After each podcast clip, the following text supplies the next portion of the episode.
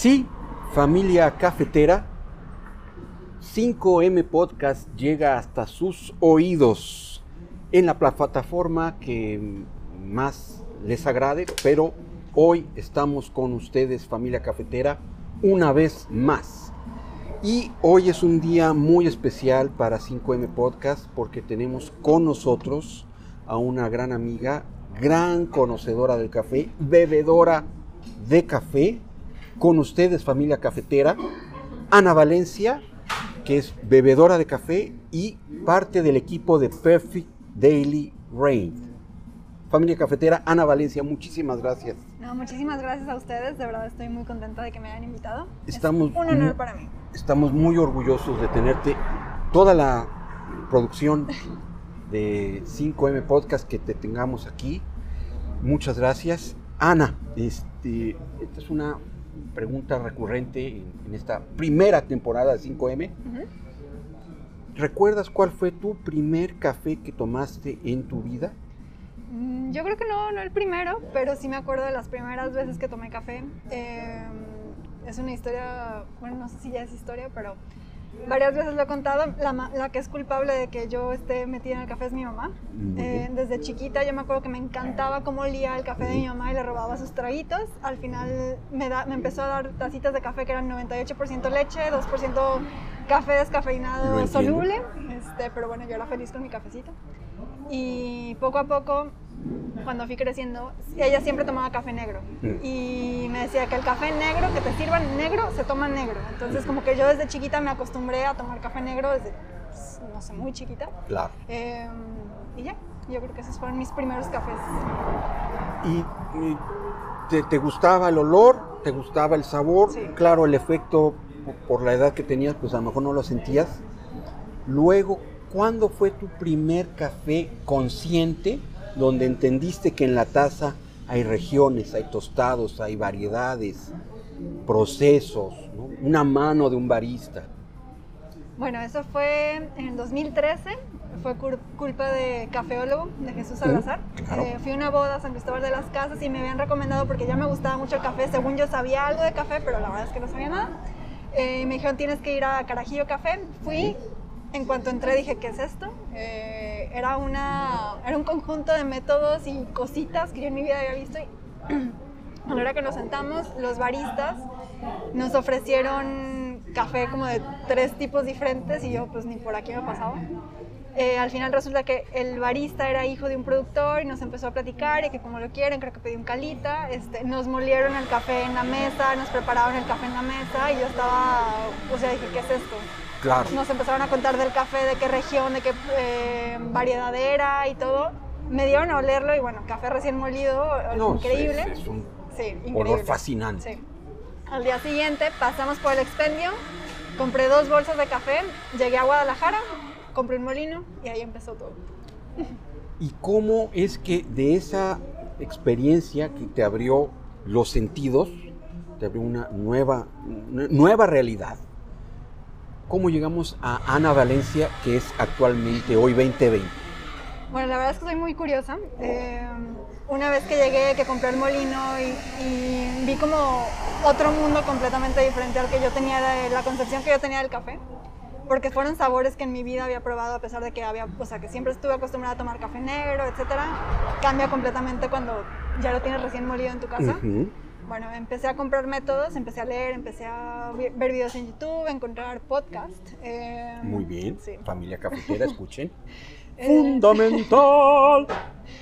Eh, empecé a buscar muchos podcasts, muchos artículos, videos en YouTube y curiosamente me empecé a meter a Instagram. Eh, justo, pues yo creo que acababa de empezar Instagram, no tenía yo que subir, entonces dije, bueno, empiezo a subir fotos de café y poquito a poco eh, fui haciendo intercambios con gente de todos lados, de que yo le mandaba una bolsa de café a alguien en Canadá y alguien en Canadá me mandaba una bolsa de café a mí, entonces así empecé a probar cafés de diferentes países, eh, tostado por Creaste una comunidad. Sí, poco a poco ya había una comunidad. Eh, la verdad es que la comunidad del café en Instagram es muy grande, pero al mismo tiempo es muy chiquita. Entonces, como que fui conociendo a gente muy metida y ahí encontré a Perfect Daily Grind, que es donde trabajo ahora, y era como mi fuente principal de, de estudio, se podría decir, es de donde empecé a, leer de café. Y bueno, a- después de unos años, ya llevo cuatro años trabajando ahí. eh, mágicamente llegó por Instagram, llegué a mi trabajo y poco a poco seguí estudiando, se podría decir. ¿Qué, qué- cómo es que eh, las casualidades se van juntando y de, de- de- de una experiencia fuera de tu ciudad? Ahora eres una celebridad del mundo del café, del, de- del mundo del café de especialidad. Y Ana, Guadalajara y el café de especialidad, ¿dónde se encuentra? Bueno, para mí Guadalajara yo creo que en los últimos cinco años ha crecido impresionante. Yo sé que tiene una historia mucho más larga, pero yo he visto un cambio gigante en los últimos cinco años. Yo creo que se ha logrado descentralizar mucho el café de la Ciudad de México Claro. Y ahora Guadalajara ya mucha gente lo voltea a ver. Yo creo que tenemos suerte de tener unos tostadores buenísimos, muchísimas cafeterías que cada vez hay más eh, y mucha gente que cada vez tiene más curiosidad sobre el café. Entonces Claro. también tenemos la expo, o sea, como que hay varias cosas que sí hacen que la gente voltee a ver a Guadalajara. y un paladar, ¿no? Claro. Porque no seríamos nada los Sí. profesionales del café sin el que está del otro lado de la barra como bebedor. Sí, yo creo que también, bueno, que Guadalajara la parte gastronómica siempre ha sido como muy grande, a lo mejor también van como de la mano, eh, y que la gente está abierta también a probar cosas nuevas, ¿no? Yo creo que se podría decir que en los últimos años se puso de moda el café Ujú. en general en el mundo, pero se vio un boom grande aquí en Guadalajara y yo lo he platicado con gente de, de todos lados, eh, compañeros del trabajo que no son de México, gente de la Ciudad de México, gente como en diferentes ambientes del café y todos están de acuerdo con que Guadalajara ha crecido mucho. A nivel nacional, ¿no? Sí. O sea, estamos dejando atrás inclusive a las mismas regiones de cafeteras. Sí. este, yo he sabido que cafeterías en Oaxaca compran el café de un tostador de Guadalajara. Sí, no, y, y de hecho hasta internacional. A mí me ha tocado, eh, por mi trabajo, me toca tener entrevistas con personas de diferentes lugares y siempre todo el mundo ubica a Guadalajara. Eh, y bueno, yo creo que tenemos tostadores muy buenos, muy reconocidos. Siempre sale su nombre por ahí, de que conoces a fulano, de que sí, sí los conozco, sí los ubico, wow, su café, yo fui, lo conocí en no sé dónde, y siempre, no sé, de alguna u otra manera sale, sale Guadalajara a relucir. ¿Qué, qué le faltaría a esta gran familia de profesionales de café para no quedarnos ahí? Eh, A mí me, me pesa mucho lo que pasó en los últimos años con los food trucks, Ujú. que empezó a salir, a lo mejor ca- cada, colonia tenía su food truck park. ¿Qué podemos aprender de, de esa experiencia que prácticamente en dos años se acabó Sí. es- e- ese negocio para no, no sé, sobreexponer, tal vez, no sé, mantener esta... No sé si me voy Alza. a meter en problemas, pero no, creo no, que hace falta... casi nadie escucha este podcast, entonces, No, creo que hace falta trabajo en equipo. Yo creo que, viéndolo yo como consumidora, yo la verdad no me considero, bueno, no soy barista, no tengo formación de barista en lo más mínimo, no soy tostadora, no soy nada. Y yo tengo la fortuna de poder ver todo un poquito desde fuera. Eh, Yo creo que hace falta trabajo en equipo y como un poquito menos de ego de algunos. Eh, creo que hace falta más compartir en vez de poner trabas o de... No sé cómo ponerlo, pero esta es mi taza perfecta, nadie más la puede tener. Sí, pues sí, no. O sea, también como apoyo entre barras, apoyo entre baristas. Yo creo que entre tostadores. Hay, hay, hay unos que sí son súper amigos, que te das cuenta, que hay también como grupitos. Pero yo creo que hace falta más trabajo. Hay células, ¿no? Creo que sí hay esos Sí. lazos, pero sí hay células, ¿no? Sí. Sí hay tribus. Ándale, tribus, tal cual. Sí. Sí, que está padre, es, es parte de lo mismo también. También lo ves mucho, no sé, en otras ciudades como México, eh, pero yo hasta cierto punto veo más como la Ciudad de México, por lo menos entre baristas, se ve como que hay, hay muchas amistades, Claro. entre tostadores también, que los ves a todos tomándose un café o unas cervezas, Ujú. este, y, no sé, tirándose unos a otros, pero en buena onda. Y aquí yo no lo veo tanto. O sea, sí yo, yo pues que, bueno, considero a varios amigos, este, sí ves como grupitos, tal cual, pero siento que hace falta un poco más de comunidad. Un agente aglutinador, ¿no? Sería lo importante. Sí, algo que, que une todavía un poquito más. Yo la verdad ahorita, con esta increíblemente bella situación de la pandemia, Mm. sí noté un poquito más eh, como de apoyo, pero creo que hace falta. A lo mejor eh, es- espero, y ese, ese es el compromiso de 5M Podcast, ser ese agente que vaya aglutinando eh, tribu por tribu y bueno, de- de- desde tu trinchera que es, mm, eh, pues digamos que los medios que se dedican al, mundo del café, también poder ir abrazando a, a esa gran familia cafetera y poderlos aglutinar. A lo mejor lo que necesitamos es que una gente exterior a, a, a- esas familias cafeteras que están en la barra, que están en el tostador, alguien que esté afuera como un medio imparcial, vaya, vaya aglutinando. ¿no? Sí, yo creo que, no sé, al final es por el bien de la industria en general en. México, ¿no? No es, no es por el bien de una barra o de cierto sector o, o de tostadores o de baristas o de dueños de cafeterías. Siento que es, al final, pues si queremos que el café avance en todo México, eh, creo que sí hace falta hacer un poquito más de equipo de parte de todos. Entonces Claro, sí, todos podemos aportar algo. Y bueno, 5M, se- su labor va a ser ir juntando poco a poco, eh, entrevista por entrevista, podcast por podcast, a, estos actores de- del café, como ahora es Ana, que, se presenta aquí, y bueno, nos deja de tarea a todos los que participamos de este mundo y cultura del café, pues que solos no vamos a poder, siempre, siempre la unión es la que nos va a ayudar a, a destacar, porque a lo mejor otra comunidad cafetera eh, sí se va a dar cuenta de la unión, ¿no? Como, como Colombia. Colombia es lo que es por eh, su círculo tan cerrado entre ellos, ¿no? Sí, ¿no? Y en diferentes países, también lo ves en Estados Unidos, como hay millones de tostadores y los ves y se llevan bien. Obviamente hay de todo. eh. Pero no sé, también yo veo diferentes industrias, a lo mejor aquí la industria de la cerveza, como entre ellos son amigos algunos. También es normal que haya rivalidades entre otros, creo que también es dentro de todo sano.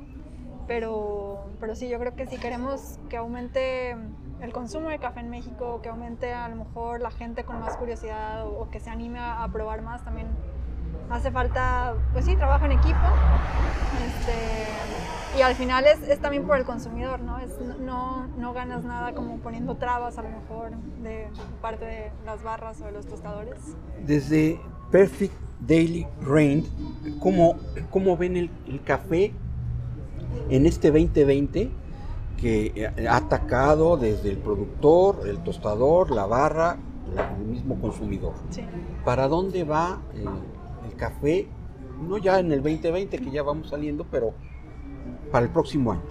¿Cómo pegó la crisis COVID? Sí está complicado. Yo he estado platicando con varias personas al respecto. Eh, en cuanto al productor, pues creo que ahorita el, lo más feo viene hasta el año que viene, con la Mm. próxima cosecha. Ah, caray. Este, porque bueno, a lo mejor esta cosecha ya la tienen apalabrada, vendida y demás. Mm. La que viene, ¿no?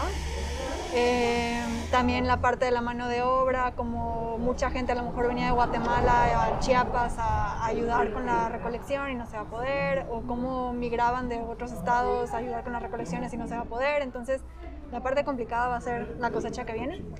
Eh, también por la parte de los precios, ves como algunos ya están apalabrando el- su café a lo que sea con tal de venderlo porque no saben qué onda, entonces por esa parte pues sí, va a estar un poquito complicado. En la parte de consumo, yo veo que la gente está tomando más café. Si no, por lo, si no más, por lo menos ha estado estable y lo ves en cafeterías, a lo mejor el rato que estuvieron muchos cerrados, como se pusieron las pilas y se pusieron súper creativos, que yo admiro muchísimo eso, eh, para sacar el café a como fuera. Le dieron mucha fuerza a las redes sociales, le dieron mucha fuerza al comercio por internet y como la gente también se puso las pilas y a lo mejor en vez de comprar en el súper, iba a un cafecito a comprar una bolsa de café. Por favor, Este- consumir lo local, Sí, sí, sí. familia cafetera. No, y yo creo que eso sí se vio un cambio, por lo menos, no sé, yo con gente cercana a mí que me decían de que, oye, este, no quiero comprar café del súper, eh, recomiéndame un café este, de alguien, de algún tostador que tú conozcas y que esté rico. Entonces ahí yo iba como sembrando la semillita. este, y siento que por esa parte el consumo pues ha estado estable. Obviamente le pegó a las cafeterías. A mí sí se me hacía horrible ir viendo cómo algunos iban cerrando, cómo muchos ya cerraron para siempre. Este, eso es la verdad sí se me hizo muy fuerte pero al mismo tiempo ves también como el apoyo de la gente este, por apoyar el consumo local, hizo que varios sobrevivieran, también el que se pusieran tan creativos a sacar a lo mejor, no era solo compra mi café, era compra mi café y también compras la miel de no sé quién y las galletitas de no sé quién, entonces como que el apoyo eh, de esa parte se me hizo muy padre. Eh, y bueno, creo que fue una buena oportunidad o ha sido una buena oportunidad también para dar a conocer a tal cual el producto local y a lo mejor hacer que la gente tome un poquito de mejor café que antes. Este, pero pues sí, sí estaba complicado, me imagino también para los baristas, que muchos son trabajos informales, que ni siquiera, no sé, seguro social o, buenos sueldos y que cierre tu cafetería por un ratote, eso está tremendo. Incertidumbre. Sí, sí, sí. Este, pero bueno, yo creo que dentro de todo, la industria del café... Eh, como se sigue consumiendo y como, bueno, el que todo el mundo empezaba a trabajar desde su casa, a lo mejor empezaron a tomar un poquito más de café, yo creo que hemos sobrevivido. Y gracias al café. Y Ana, mm, hablando netamente del café, ¿qué café consume Ana Valencia? Bueno, yo normalmente trato de variar un poquito de tostadores. Me gusta, en la medida de lo posible, eh, no comprar de los mismos siempre. Entonces, por ejemplo, ahorita en la pandemia, eh, que te digo, es la primera vez que vengo un café en cinco meses. Qué bueno que gracias, al pretexto de 5M Podcast, Ana Valencia está tomándose un delicioso capuchino de aquí de Matraz Tostado. Sí, yo creo que sí, no es el primer capuchino que me tomo, sí el primero en una cafetería en cinco meses está muy loco, pero bueno, el café negro me lo puedo tomar en mi casa, en mi casa ahora es capuchino aquí. Este, Normalmente, pues bueno, café mexicano, cuando tengo la oportunidad de tener café de otro lugar, es después de algún viaje por lo general. Eh, pero sí, me gusta mucho el café de Veracruz. Me gusta mucho el café de Chiapas. Eh, me gusta también experimentar. Últimamente he probado unos de Puebla muy ricos. Eh, de aquí, unos muy interesantes. Entonces, no sé, me gusta probar un poquito de todo, de diferentes partes del país y, bueno, cuando hay oportunidad de otros lugares también. ¿Algún método en especial o puede variar tu gusto con leche, eh, solo, eh, algún moca. Por lo general B60. Expreso, B60. El B60 yo creo que es mi favorito. ¿Mm? Es como me lo preparo casi siempre en las mañanas. Eh, tengo varios en mi casa, pero este es como que siempre termino ahí. Agarro de repente uno, agarro otro, pero siempre vuelvo al B60. Una taza muy limpia donde ahora sí que desnuda el café como. Sí, a mí me encanta. Sí, el Chemex. No soy tan fan del Chemex, me gusta mucho más el B60. Tengo una Aeropress que lo uso muy de vez en cuando. Sigo prefiriendo el de 60. Y bueno, cuando voy a algún café, por lo general me tomo un cappuccino, me gustan mucho. Este, y bueno, en mi casa no me los puedo preparar, así que... Hablando de ese, esa situación y todo lo que vino con, la, el confinamiento, se ha eh, ladeado la balanza a que la gente tome café en su casa, ¿no? Sí. Entonces, a lo mejor ahí es donde eh, la, la, familia cafetera profesional del café ya a lo mejor tiene que ver más hacia el cliente final, ¿no? Claro.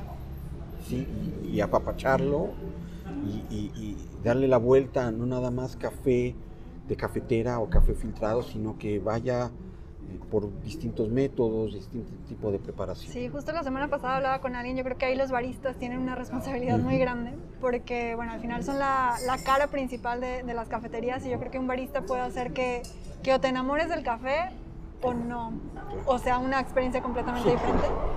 Y yo creo que varios, eh, pues en mi caso fue más o menos eso también cuando fui a Chiapas, eh, cómo alguien puede cambiarte el chip completamente y hacer que termines comprando otro café que a lo mejor nunca hubieras comprado, acabes comprando un método, acabes comprando, no sé, un molino para moler el café en tu casa. Entonces yo creo que, bueno, cuando haya oportunidad, eh, no sé, tratar de convencer un poquito a la gente o simplemente con una buena experiencia dices que este café me encantó, oye, veo que tienes aquí granos, este, ¿me los puedes moler para prensa francesa? Claro, claro. Este, yo creo que, no sé, es una buena manera de acercar a la gente también.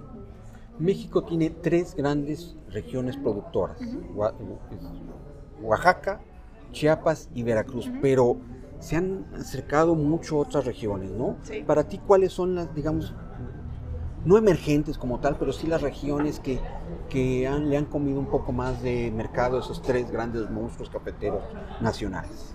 Puebla, la verdad, se me ha hecho muy interesante últimamente. He probado, a inicios de año probé dos o tres cafés de Puebla que la verdad me gustaban muchísimo.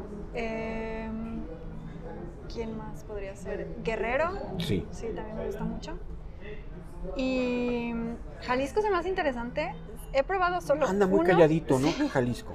He probado uno que la verdad sí me gustó y que me creo que no me acuerdo dónde me lo ah ya me acuerdo dónde me lo tomé este fue aquí en Guadalajara y me gustó mucho el café y después me dijo o sea quien me lo preparó me dijo que no te voy a decir de dónde es hasta que si me dices que te gusta o claro. no, me- o no te gusta me gustó y le dije pues de dónde es de aquí no la verdad es que no me la creía Creo que no, no, bueno. no hemos volteado a ver a Jalisco porque creemos que le falta altura, ¿no? Sí. No, y la verdad es que no hay, bueno, yo he probado muy poquitos, no. Tampoco es tan conocido. Ujú. Este, de hecho, gente, o sea, muy poca gente sabe que se produce café aquí. Eh, pero está interesante también e ir viendo como creo que fue hace dos o tres años que ganó tasa de excelencia un café de aquí. Claro, este, sí. Y como que eso hizo que la gente volteara un poquito más. Eh, y bueno, yo creo que estaría interesante ver qué puede pasar con el café de aquí en unos años. Familia cafetera, profesionales del café, pues volteen, ustedes que están aquí en Guadalajara, volteen a lo mejor poquito y vean, Jalisco puede ser una, una gran opción de un perfil distinto, de una taza distinta, una nueva curva de tostado. Ana, eh, ya casi para cerrar. En el mundo del café hay tres olas, ¿no? La primera ola, la segunda, la tercera. Estamos sobre la tercera ola, pero ¿qué tanto le falta para romper esa tercera ola y haya una cuarta? Yo creo que ya estamos más para allá que para acá. Ujú. este, yo escucho gente ya hablando hasta de una quinta ola. Ah, Ok. Eh, yo creo que aquí en México seguimos en la tercera, se podría decir. Eh, yo creo que falta mucho trabajo, eh, falta todavía mucha cultura. Está súper padre ver, por ejemplo, aquí hace como un año o dos años. eh, bueno, yo tengo yendo al otro matraz desde hace Ujú, mucho. ujú. Eh, llegó un tiempo en el que yo me iba a trabajar ahí por lo menos una o dos veces a la semana y la verdad es que siempre me sentí muy a gusto. Y una vez me acuerdo perfecto, estaba aquí, estaba sentada acá y había dos señoras ya grandes, Ujú. o sea, grandes 70 años, eh, y estaban platicando entre ellas, el, el barista se acercó a preguntarles que qué querían y una señora que, ¿me das un B60? Y yo, Ah, caray. ¿qué? Muy bien, felicidades señoras.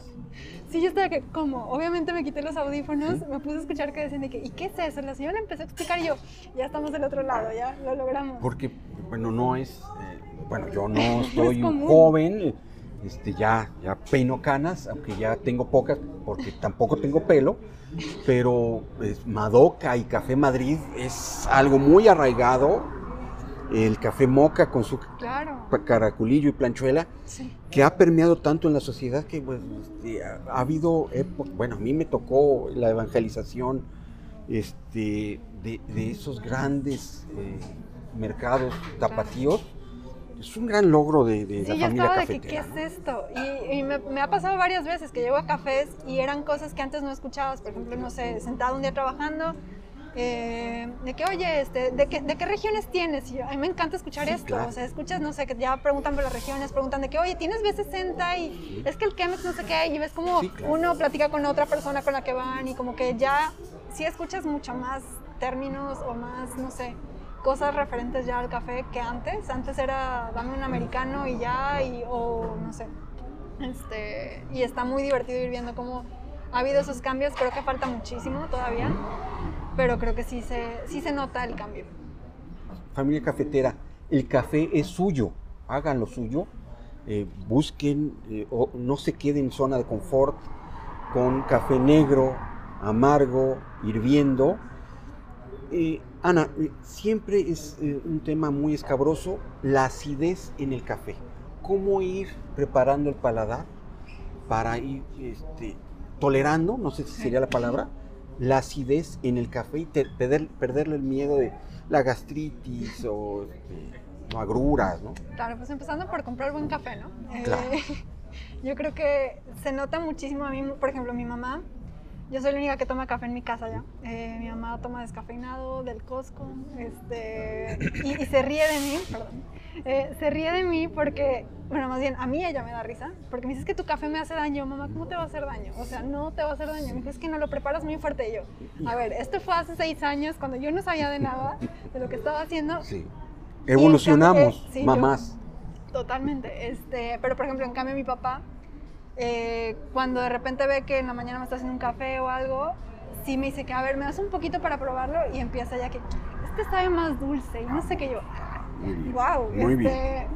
Pero yo creo que empezar, o sea, mi papá, mi- él mismo nota cuando es café de mi mamá y cuando es café mío, desde el color, Claro. este, cuando huele, cuando está preparando mi mamá su café, cuando estoy preparándolo yo, me dice "Es que huelen completamente diferente. Sí. Entonces yo creo que, bueno, empezar por comprar buen café.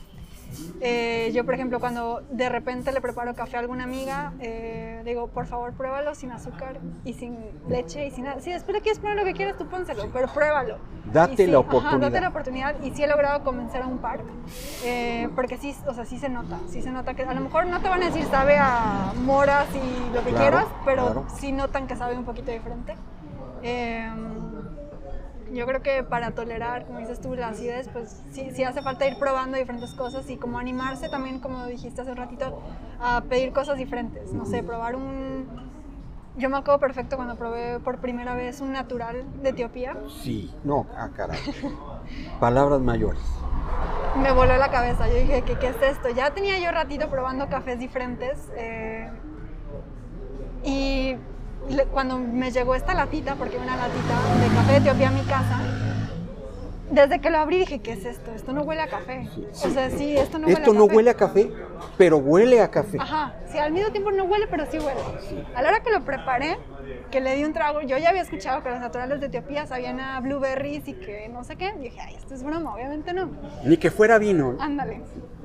Pues sorpresa que sí. Este, yo estaba que, obviamente a partir de ahí, bueno, yo quería probar todos los cafés de todas las regiones que se pudieran de todo el planeta.